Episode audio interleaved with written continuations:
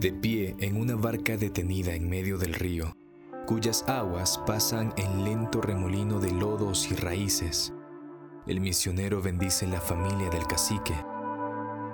Los frutos, las joyas de cristal, los animales, la selva, reciben los breves signos de la bienaventuranza.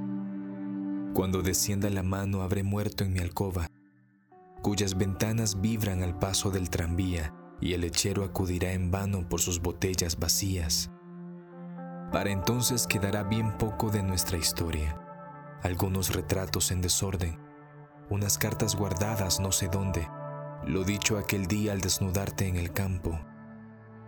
Todo irá desvaneciéndose en el olvido, y el grito de un mono, el manar blancuzco de la savia, por la herida corteza del caucho, el chapoteo de las aguas contra la quilla en viaje, serán asunto más memorable que nuestros largos abrazos.